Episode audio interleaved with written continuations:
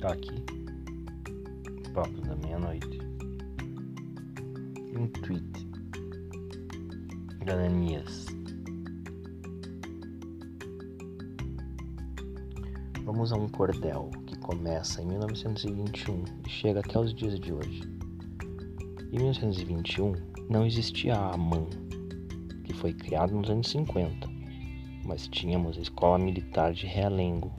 Nossa história começa lá e com uma turma de aspirantes a oficial de 1921. A turma de 21 se formaram Armando de Moraes Âncora, que se tornou marechal, Amaurci Cruel, se tornou marechal, Alcides Etchegoyen se tornou general, Nelson Etchegoyen se tornou coronel. Esses dois últimos, avô e tio-avô do general Sérgio Etchegoyen. Todos os quatro tiveram relação com o movimento tenentista, que tentou golpes em 22 e em 1924. Aqui, os quatro foram presos por suspeita de participação ou incentivo ao golpe, mas só Alcides ficou mais tempo preso. Em 1926, os irmãos Etchegoyen lideram mais uma tentativa de golpe, mais uma vez fracassada. Alcides para um bom tempo na clandestinidade, mas os irmãos têm papel de destaque no golpe que levou Vargas ao poder. Devido às tentativas de golpe nos anos 20, vários militares haviam sido punidos e muitos expulsos das Forças Armadas. Para garantir apoio dos militares, Vargas prometeu e deu anistia a todos os punidos por participação nos golpes. Fazemos aqui um salto temporal.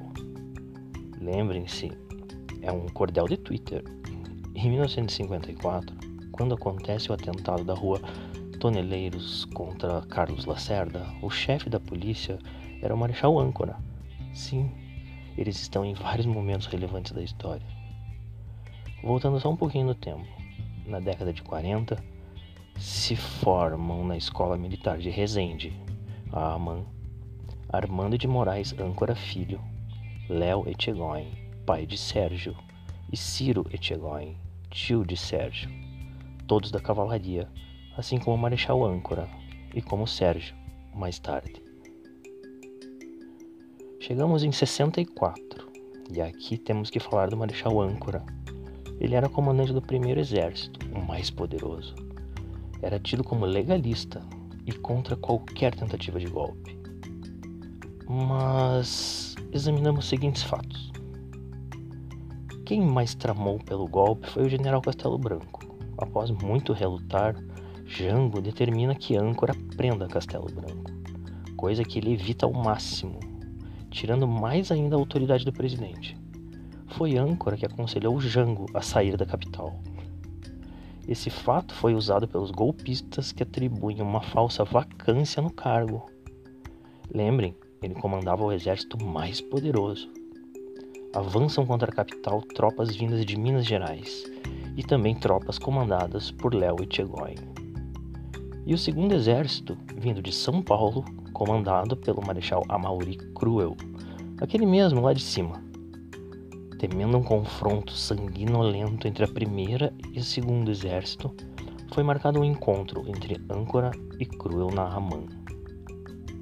Esse encontro aconteceu em 1 de abril, um dia após a deflagração do golpe. Existem muitos relatos sobre essa reunião, com algumas diferenças nas nuances, mas no central, os relatos convergem. Âncora se rendeu e dissolveu qualquer resistência contra o golpe. Os relatos dizem que um dos motivos da rendição foi evitar o confronto entre irmãos sem motivo. Vejam que os militares e a própria corporação pode estar acima do país. Sem compreender isso, não se entende um governo militarizado. Nos anos 70, durante o governo do ditador Médici, Âncora Filho foi comandante da Comissão Militar Brasileira em Washington, cargo de grande relevância e que gerencia um orçamento virtuoso para compras do exército no exterior. Durante o governo do ditador Médici, Léo e Ciro Etchegoyen integram o gabinete do ministro da Guerra, Orlando Geisel. Na época, vai violenta e sanguinária ditadura.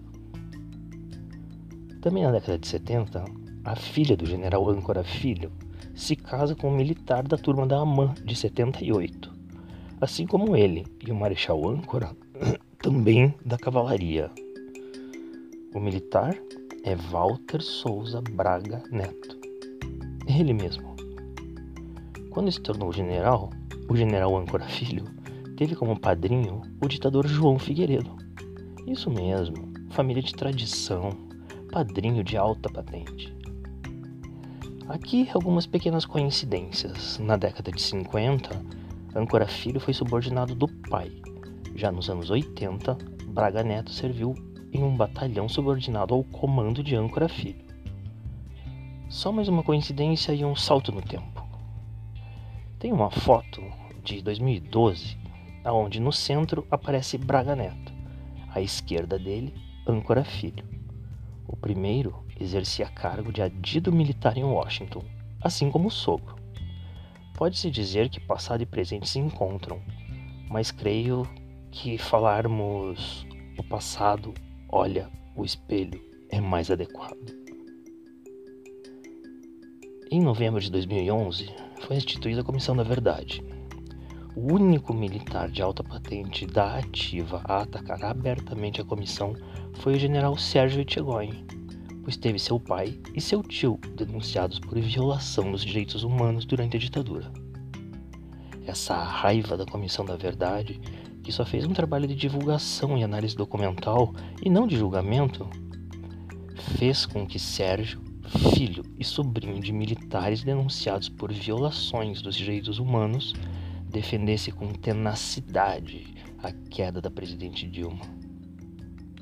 Não só isso, vários relatos, como o do general Vilas Boas, amigo de infância de Sérgio, deixam claro que ele foi o grande interlocutor das Forças Armadas junto a Temer.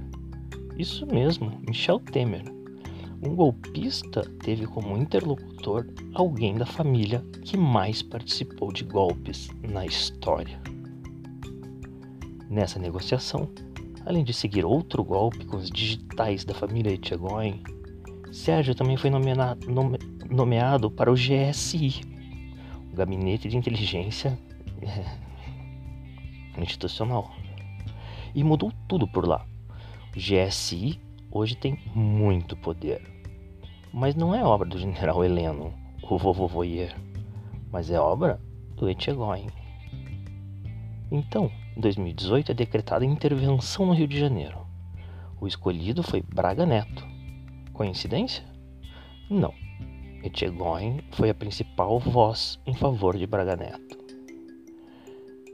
Lembremos que os dois são da cavalaria. Etchegoin, além de veterano, é de uma tradicional família militar. Já Braga Neto entrou. E isso faz toda a diferença. Quer saber os movimentos dos militares? Não observe Braga Neto. É melhor ficar por aqui. Papos da meia-noite. E o general A